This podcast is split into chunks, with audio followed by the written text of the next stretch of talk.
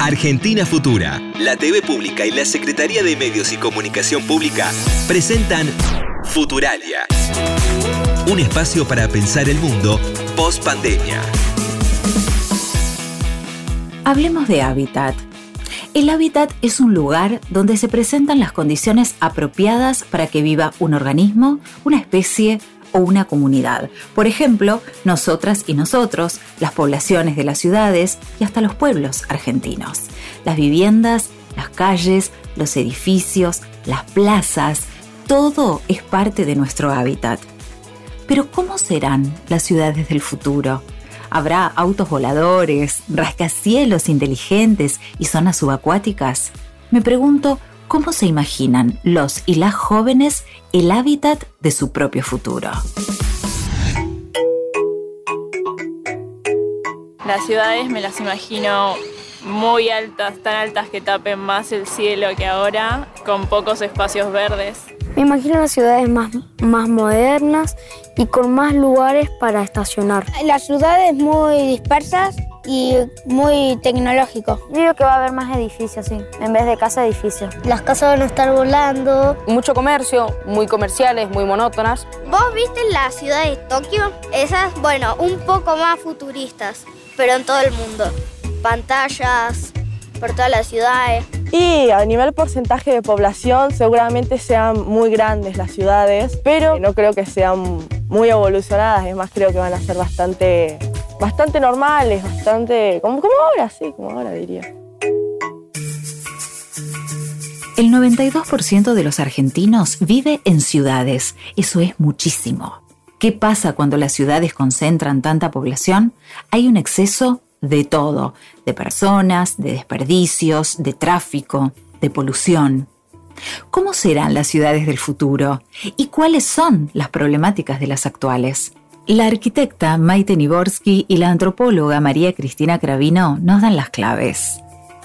Hay una, una, posición que es la de entender que más allá de un destino, creemos en los procesos. Entonces, eh, ese futuro que se pueda construir es en relación al proceso que nos demos para poder transformarlo justamente las megaciudades son el, ejemplo más como dramático de, este proceso porque lo que habría que buscar es un equilibrio territorial. En la Argentina hay un desequilibrio muy grande donde más de un tercio de la población vive en la región metropolitana de Buenos Aires y eso hace que también se pierda la calidad de vida porque hay personas que gastan cuatro horas de su día o más en viaje, tomando seis medios de transporte y por lo tanto también quitan a, su descanso, ¿no? O sea, además de la jornada de trabajo, esto implica mayores costos para las ciudades, mayor contaminación, genera mucha insatisfacción para quienes viven en estas ciudades tan grandes, ¿no?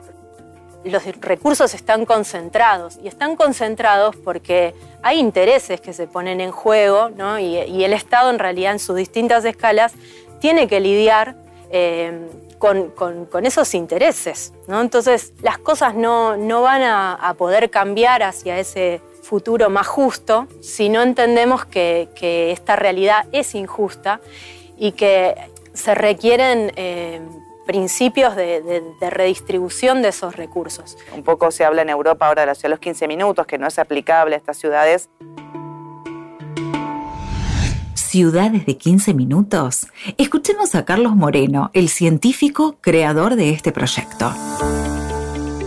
Este concepto es el resultado de un trabajo de investigación con mis equipos en la Sorbona, eh, basado en el hecho de que para luchar por el cambio climático era necesario atacar de raíz el problema.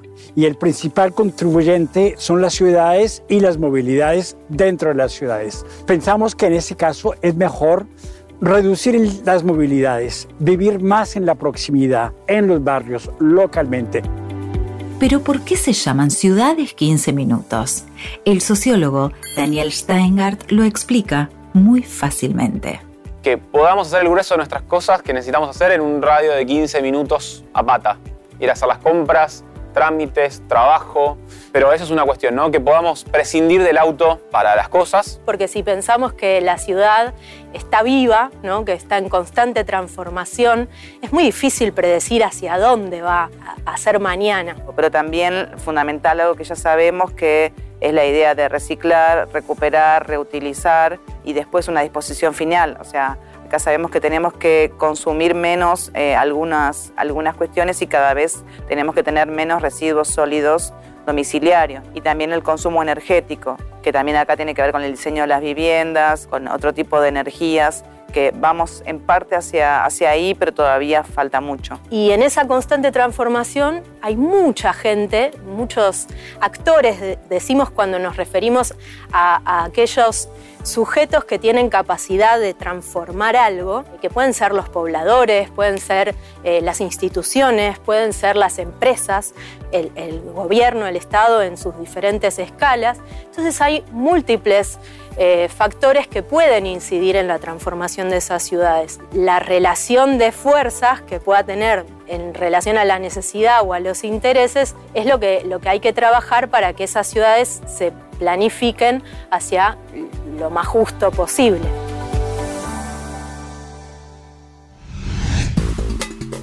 Las ciudades 15 minutos ya se proyectan en algunos lugares del mundo, por ejemplo París, que tiene un plan llamado La ciudad cuarto de hora y busca transformar los vecindarios en comunas eficientes con menos contaminación. Algo parecido pasa en Portland, Estados Unidos, en Melbourne, Australia y en ciudades chinas como Shanghai y Cantón. ¿Y nosotros? ¿Cómo nos imaginamos nuestras ciudades del mañana? Imagino las ciudades del futuro maravillosas, con grandes edificios, con toda la tecnología del mundo. Vamos a vivir apretando botones. En realidad lo lógico sería que las ciudades que ya crecieron demasiado no sigan creciendo por un problema demográfico. Es decir, cuanto más gente hay, más complicado es hacer funcionar un, lugar. Para mí se van a aglomerar más en las ciudades por que creo que vamos a llevar una vida más moderna y no tan movida, sino más quieta. Vamos a poder vivir donde queramos, trabajar donde podamos. La comunicación nos va a llevar, va a ser todo más fácil. Si uno puede estar en otro barrio de la misma ciudad, también podría estar en otra ciudad trabajando. Robots que están haciendo todo y nosotros nos ocupamos más de como trabajos de oficina, cosas así. Sería deseable tener pueblos pequeños y medianos porque la relación cara a cara bien, hace mucho bien humanamente y el conocimiento de las personas. Con menos, menos accidentes, mejor estándar de vida, eh, menos pobreza, sin tanta agresión entre la gente. Y el transporte ojalá sea de, mayor, de mayor calidad, eh, más rápido. Tenemos que pensar en el transporte público que llegue a más lugares. Y en ese sentido la recuperación de los trenes es, central, más frecuencia, más extensión. Yo me imagino el futuro con autos voladores flotantes, sin ruedas, a electricidad, así no gasta mucho. Y que no contaminan la tierra serán automáticos. Los autos para mí van a volar, van a, no sé, tener propulsores. O también cambiar de modo, como por ejemplo un modo avión o submarino, etc. Sin gasolina, así ayudaríamos al planeta. Sería lindo que, por ejemplo, pudieran haber otras condiciones para andar peatonalmente o en bicicleta, ¿no? Pero que el transporte público funcione de la misma manera, no sé, el, tren o el colectivo, funcione con asiduidad.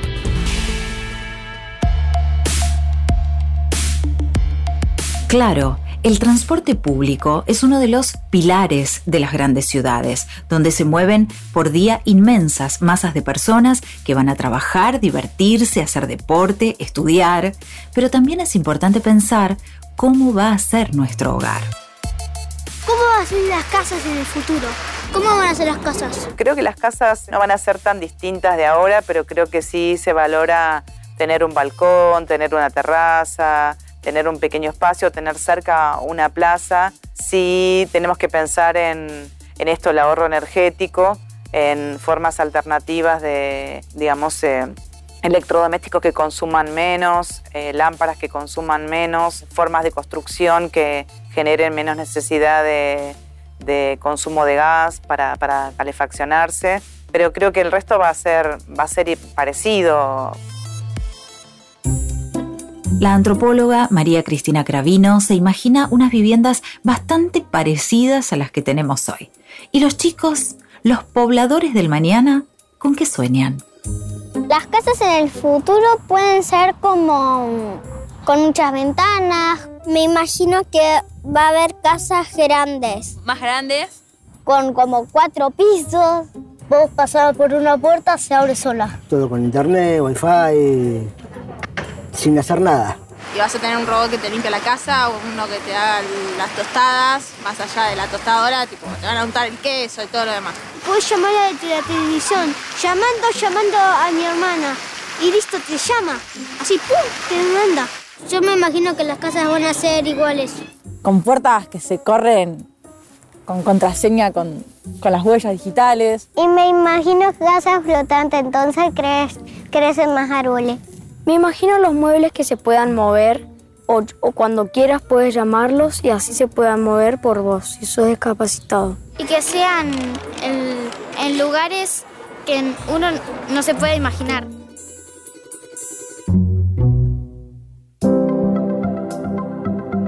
Cuántas ideas geniales y posibles. Nos encantaría que los muebles se muevan solos, que un robot nos unte la tostada o usar la huella digital para abrir la puerta.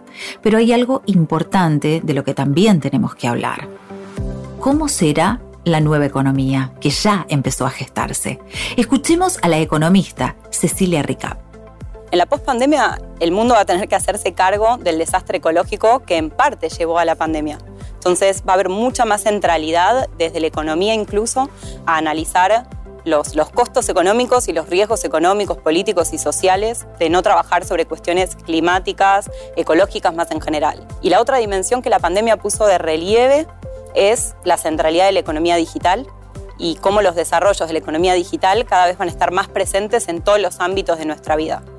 Es cierto, la pandemia aceleró muchos cambios. Uno muy notable fue la manera en que transformamos nuestras transacciones. De pronto tuvimos que pasarnos a la era digital, pagar impuestos por home banking, comprar online, usar billeteras virtuales. Entonces nos preguntamos, ¿en el futuro seguirán existiendo los billetes en papel?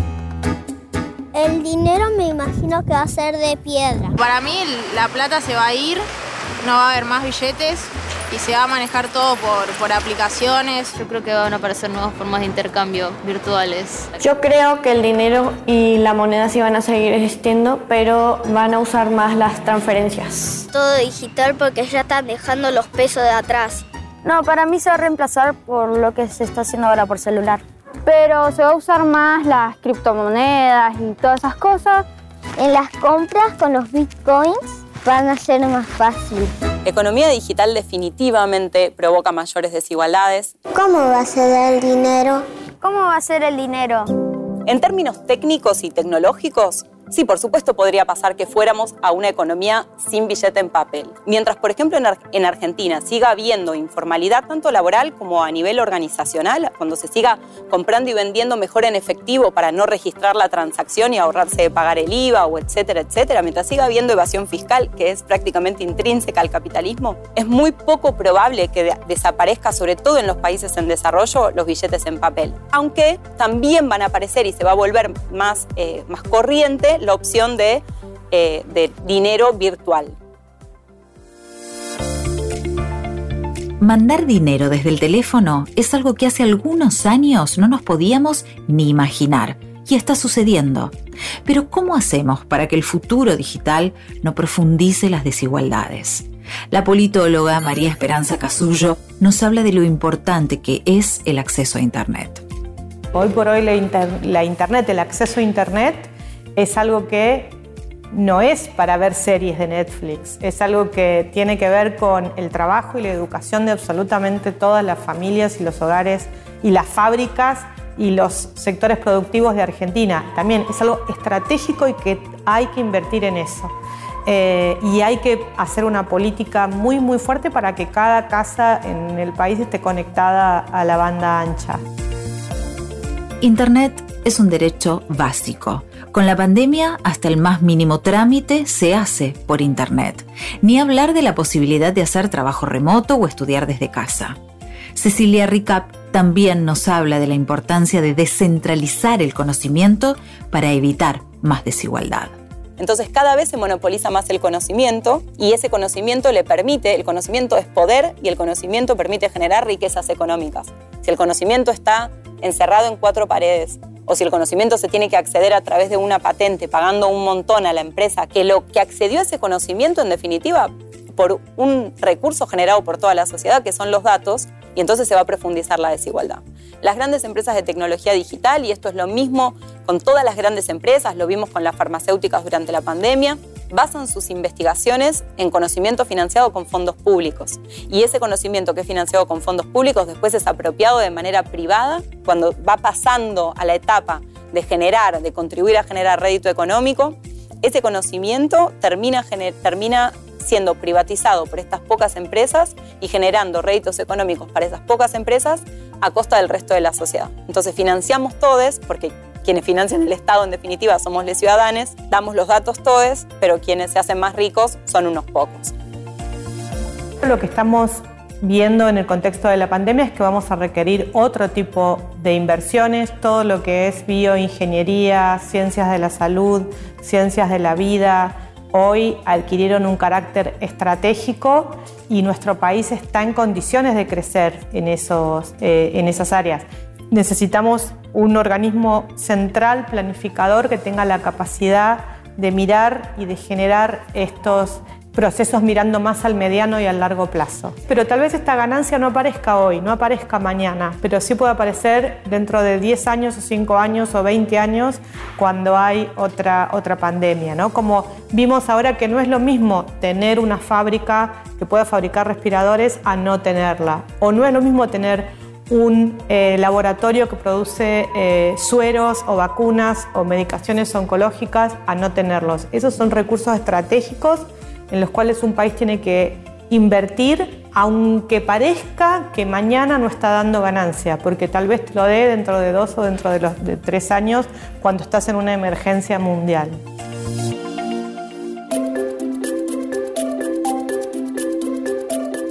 Futuralia no pensamos un futuro catastrófico como en las películas apocalípticas. No. Acá estamos pensando en el mejor futuro posible el antropólogo Alejandro Grimson y la docente la Tony Domínguez también nos proponen pensar y construir un futuro mejor. Yo creo que la pandemia reveló un montón de problemas y que hay una oportunidad que no podemos abandonar de que ese momento de tanto sufrimiento y de tantas pérdidas tenga un sentido positivo de energía y de potencia para transformar las cosas que necesitamos transformar. Lo que sí hay mucha esperanza, ¿no? En el futuro se depositan las expectativas, se depositan los sueños, las ganas de, transformar eh, mediante el presente nuestras acciones que en el futuro puedan ser parte de esa realidad, pero que no deja de ser eso, una posibilidad de un, de un sueño, nada más ni nada menos. Mira, cuando pensamos el futuro, tenemos que pensar el futuro como un derecho. Si nosotros pensamos que hay un colectivo, que hay una sociedad, que hay un Estado, ese colectivo, ese Estado, tiene que generar un mínimo de certezas. Lo más importante para el futuro es primero implementar y, garantizar el acceso de los derechos que ya tenemos. Porque si no, terminan siendo, las leyes terminan convirtiéndose en letra muerta. Y, si pienso en el futuro, bueno, también sin dudas pienso en un futuro que sea no binario, ¿no? Que, pero no, no solo ya desde la perspectiva del transfeminismo que nos viene a, a modificar la idea de los sexos y los géneros como esa dicotomía entre dos posibilidades de existencia, sino que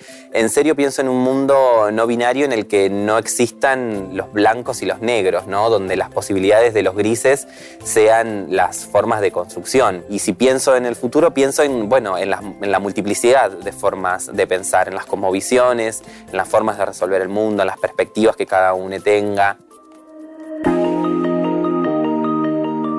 La pandemia trajo dolor, soledad, miedo e incertidumbre.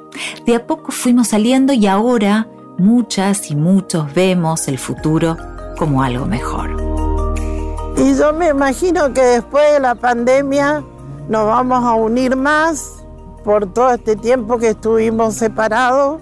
El ser humano no va a cambiar en carácter, va a cambiar solamente en tecnología, pero en carácter, en la parte afectuosa, no puede cambiar. ¿Sabéis por qué? Porque siempre habla el corazón. Y la relación de charlar cara a cara, eh, pienso que va a volver y además este, no, no es sustituible por, por ver una imagen. Yo participo mucho en Zoom y, esa, y ese tipo de conferencias o de charlas con otros, pero no es lo mismo que estar conversando con una persona al lado. No me gusta comunicarme con la gente este, por Zoom ni por computadora, es absolutamente artificial. Seguimos unidos en familia, con amistades, con parientes que tenemos lejos, que no nos podemos ir a visitar. Entonces a través de la tecnología de los celulares o de las computadoras seguimos conectados. Tengo mi hermano este, a, la distancia y por ahí uno para conocer su estado de salud y saber este, cómo andan, me resulta satisfactorio el, medio de comunicación, ¿no es cierto? Pero creo que las cosas van a ser más intensas porque muchos tenemos ganas de, de abrazarnos más, de encontrarnos a través de la mirada. Eso va a seguir, el contacto, el contacto humano eh, va a seguir. No nos olvidemos que el, ser humano es un, es un, ser social y la sociedad implica el contacto y el contacto implica todo lo demás. Besos, abrazos, cariños, etc. ¿Cómo vas a dejar de abrazar a alguien que quieres? ¿Cómo vas a dejar de dar un, beso? ¿Cómo? No, es imposible. Creo que más que nada los argentinos somos personas que no podemos estar sin el afecto. Eso no se puede, este, ¿cómo te puede? borrar. Es muy difícil. No se puede estar con los brazos cuando estás al lado de una persona que vos querés, de un amigo que llevas de toda la vida y de un amor que encontraste que un beso, querido mío, es fuego. Ya se lloró mucho ahora, se va a seguir llorando. Pero abrazos, yo hasta pienso abrazarme con desconocidos.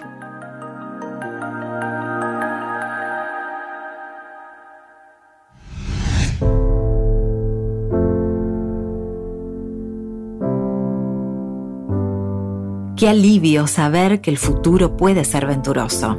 Eso es lo que pensamos los que hacemos Futuralia.